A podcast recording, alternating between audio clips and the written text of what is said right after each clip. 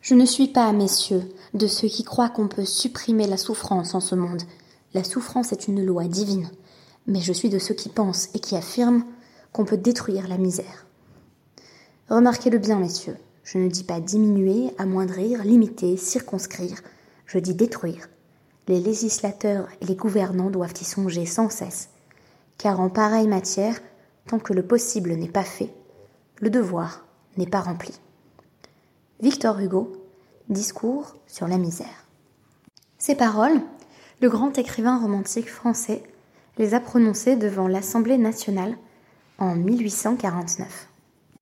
Quoique puissante, elle ne saurait nous faire oublier la formule inverse tirée de notre tradition, que l'on trouve en Devarim 15-11.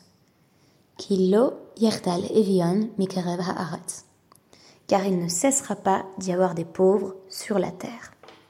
Expression citée par exemple par Rabbi Yochanan dans le traité Ta'anit 21a, lorsque celui-ci se résout à vivre une vie de misère pour pouvoir étudier.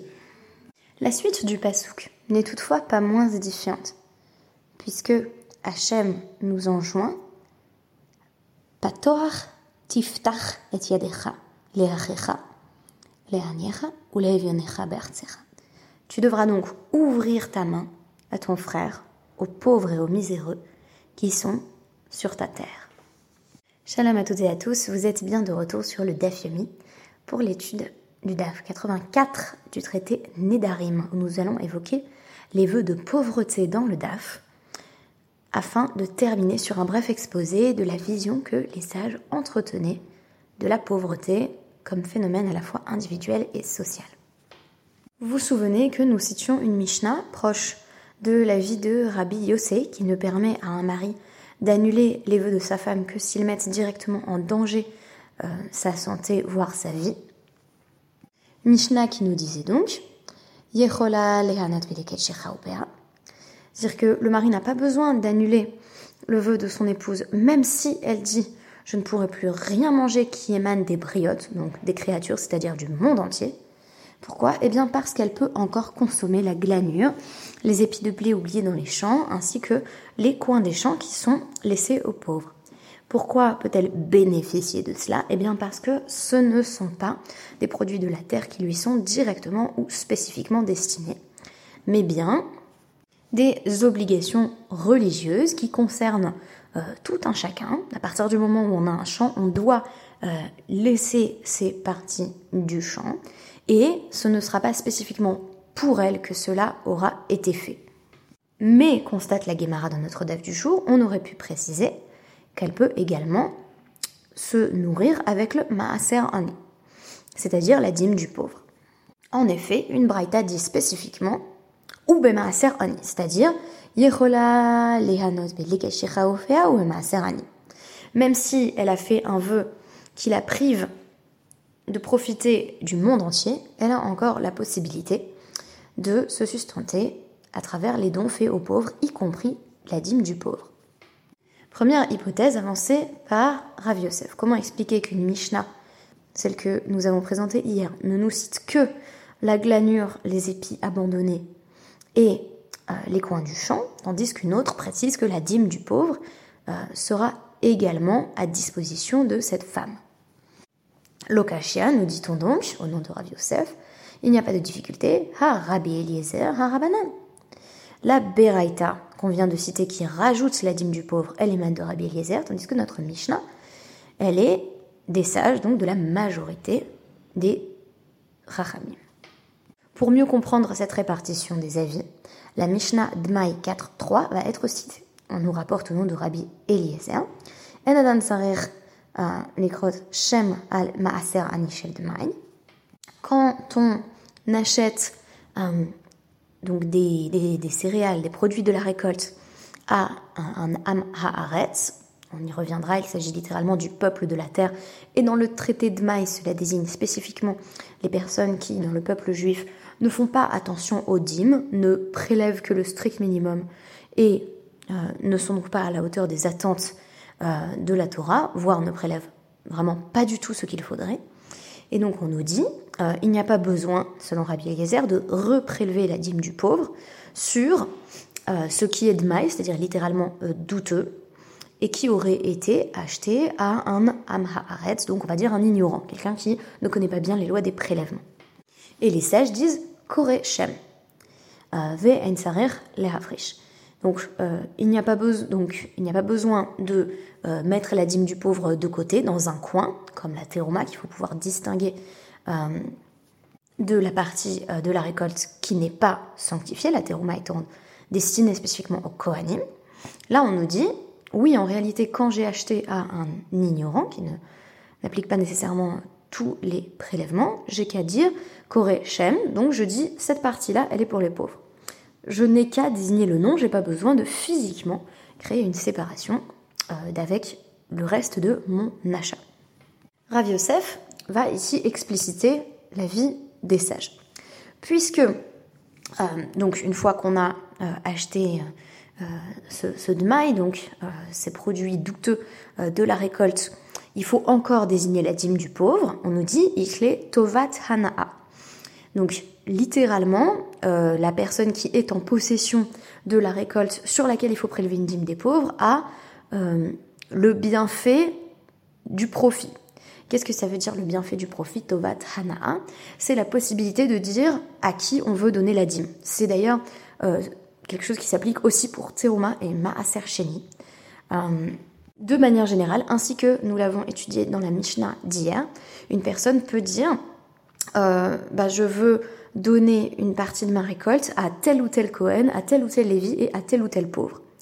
Donc, on nous dit L'omehania, littéralement, ça ne marche pas. Qu'est-ce que ça veut dire que ça ne marche pas?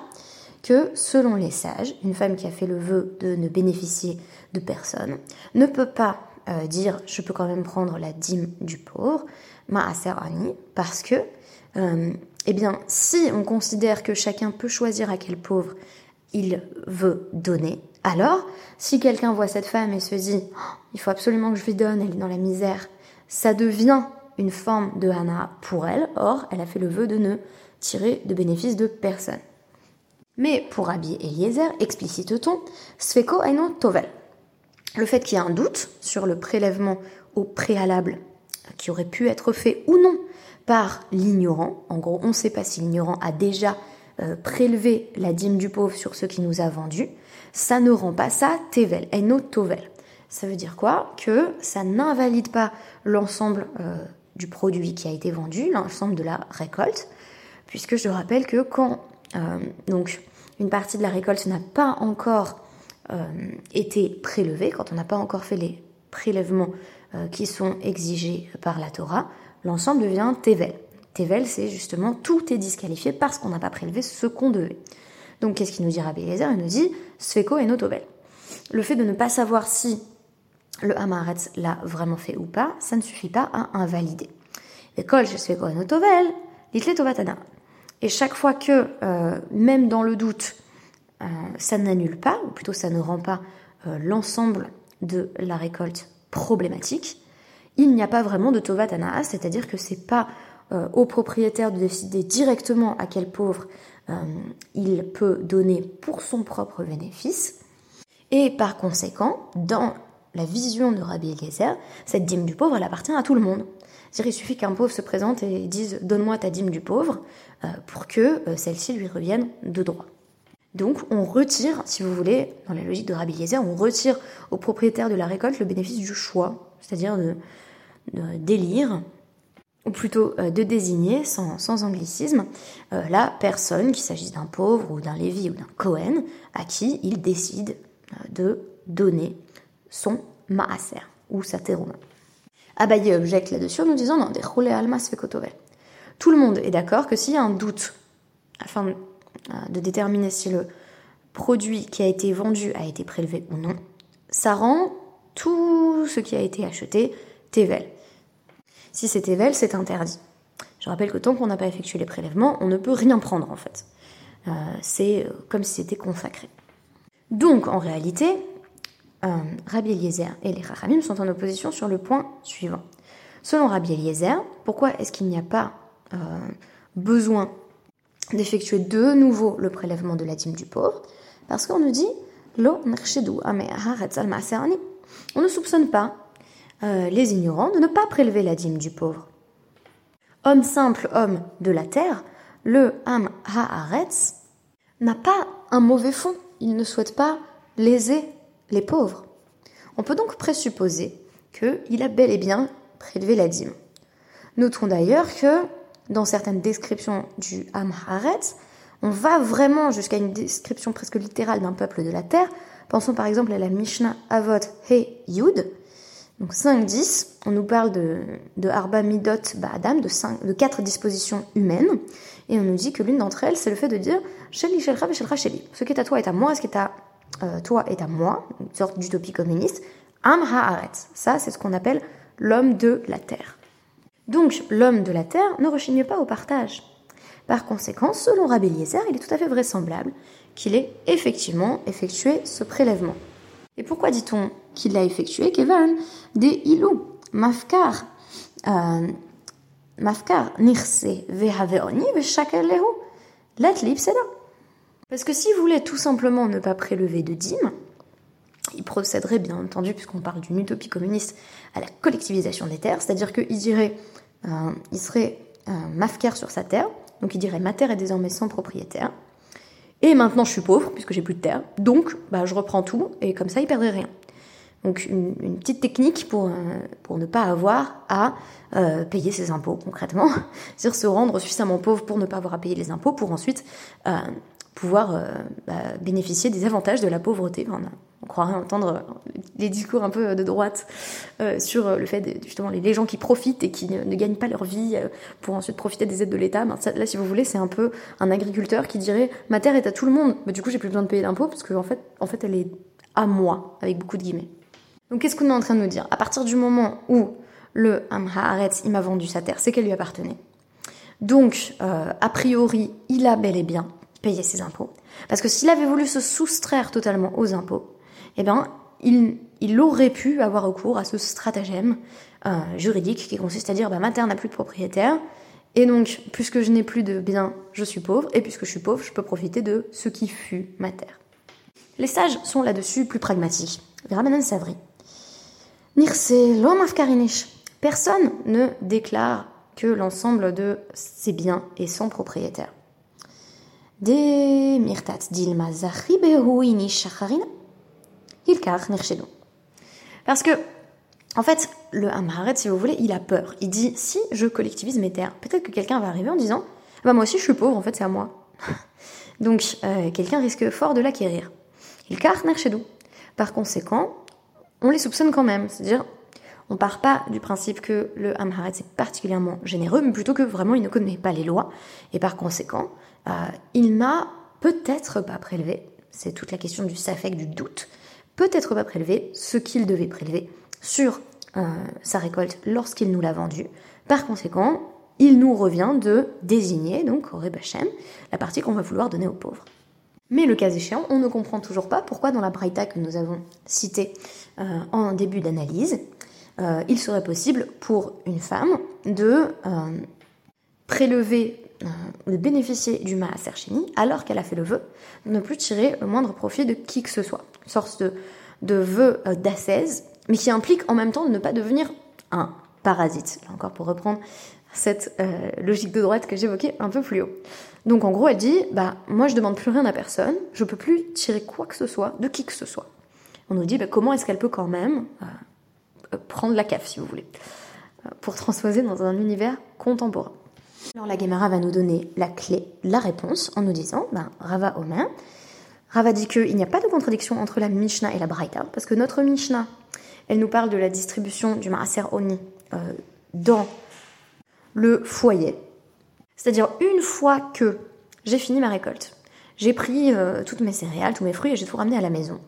À partir de ce moment-là, je peux choisir à qui je le donne. Si je peux choisir à qui je le donne, les les, euh, les Il est désormais interdit qu'elle en bénéficie. Puisque ça veut dire quoi? Ça veut dire que quand j'ai déjà fait un, certain effort, quand il y a eu un processus d'appropriation de ma récolte, quand je l'ai ramenée à la maison en gros, euh, eh bien désormais je peux décider à qui je la donne.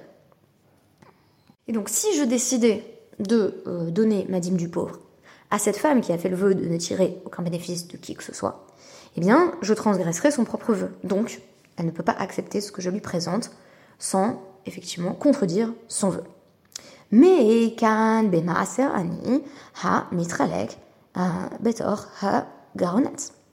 Mais la Braïta, elle, nous parle de la dîme du pauvre qui est distribuée euh, pendant la récolte, pendant qu'on est en train de, euh, de, faire passer toute la récolte euh, sur, sur l'aire de, battage.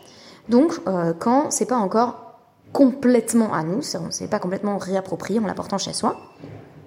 Et on nous dit à ce sujet, Ve inarta Donc, Dvarim 14-28, tu devras la laisser à tes portes. Tu devras laisser cette dîme du pauvre. Auquel cas, les, les, les itha le cas échéant, elle peut en bénéficier. Pourquoi? Ben Parce que c'est simplement euh, complètement FKR, si vous voulez. C'est euh, une dîme du pauvre qu'on laisse aux portes de la ville et que le propriétaire n'a pas encore le droit de désigner en disant bah, mon master du pauvre il est pour un tel ou une telle. Non, là c'est vraiment à tout le monde et euh, quiconque a faim, qu'il vienne et qu'il mange. Donc on devine qu'à ce moment-là les pauvres allaient s'approcher de l'aire de battage et prendre ce qui correspondait à la dîme du pauvre, si vous voulez, devancer euh, la Tovat Hana dont nous avons parlé, c'est-à-dire la possibilité pour un propriétaire qui n'aurait pas encore effectué euh, le prélèvement du Maaser, chez, Maaser Oni, pardon, de rentrer chez lui ensuite et de dire bon ben, je vais le donner à telle ou telle personne qui vit dans la pauvreté. Donc la Braïta faisait bien allusion à ce contexte où une femme qui aurait fait le vœu de ne plus bénéficier euh, de qui que ce soit va tout de même pouvoir consommer la dîme du pauvre parce qu'elle n'est pas encore fléchée, comme on dit dans le milieu universitaire. C'est-à-dire qu'elle euh, n'a pas encore euh, de, propriétaire euh, désigné, ou plutôt ce propriétaire ne l'a pas encore réservé à un pauvre plutôt qu'à un autre. C'est l'une des premières fois depuis que j'ai débuté mon, étude du Talmud Bavli que la pauvreté est vraiment un choix. Donc, à vrai dire, il s'agit d'un vœu, d'un éder contracté particulièrement par une femme qui euh, se place dans une situation où elle est soit entièrement euh, autosuffisante, donc on aurait pu citer également euh, Life in the Woods, donc de Thoreau, en guise de référence. Donc une femme qui dit bah, je vais vivre dans la self-reliance, c'est moi et moi toute seule et plus personne ne pourra m'aider. Et en même temps, on nous dit de facto, cette femme se contraint à vivre une vie de grande pauvreté dont elle ne pourra euh, se tirer qu'en raison des différentes euh, dîmes ou des parties euh, du champ ou de la récolte qui sont automatiquement désignées pour les pauvres et non spécifiquement à elle en tant qu'elle est pauvre. Le choix de la pauvreté est d'ailleurs celui de Rabbi Yochanan dans le passage du traité Ta'anit 21a que je vous avais cité, qui implique qu'il est inévitable que certaines personnes restent pauvres. Ce qui est intéressant, c'est que chez Rabbi Yochanan, la pauvreté n'est pas particulièrement choisie, mais plutôt subie. À savoir que Rabbi Yochanan et son ami Ilfa constatent qu'ils n'ont plus assez à manger. La réponse d'Ilfa sera d'aller se chercher un travail, mais Rabbi Yochanan dira bah, tant pis, il y aura toujours des pauvres, je dois étudier.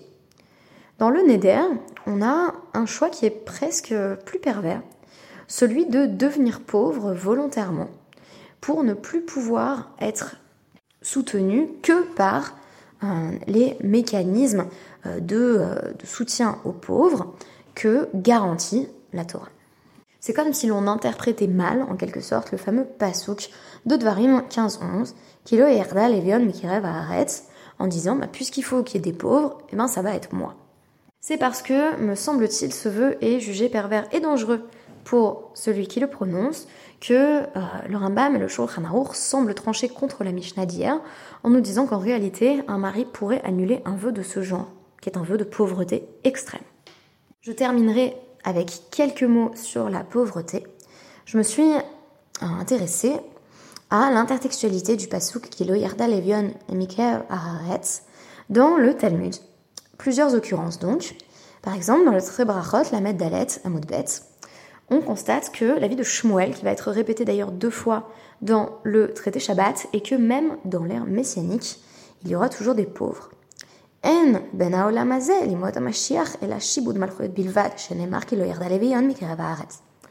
à l'ère messianique, il n'y aura aucune différence euh, avec euh, littéralement la domination des royaumes, donc la situation euh, actuelle où nous sommes sous domination étrangère.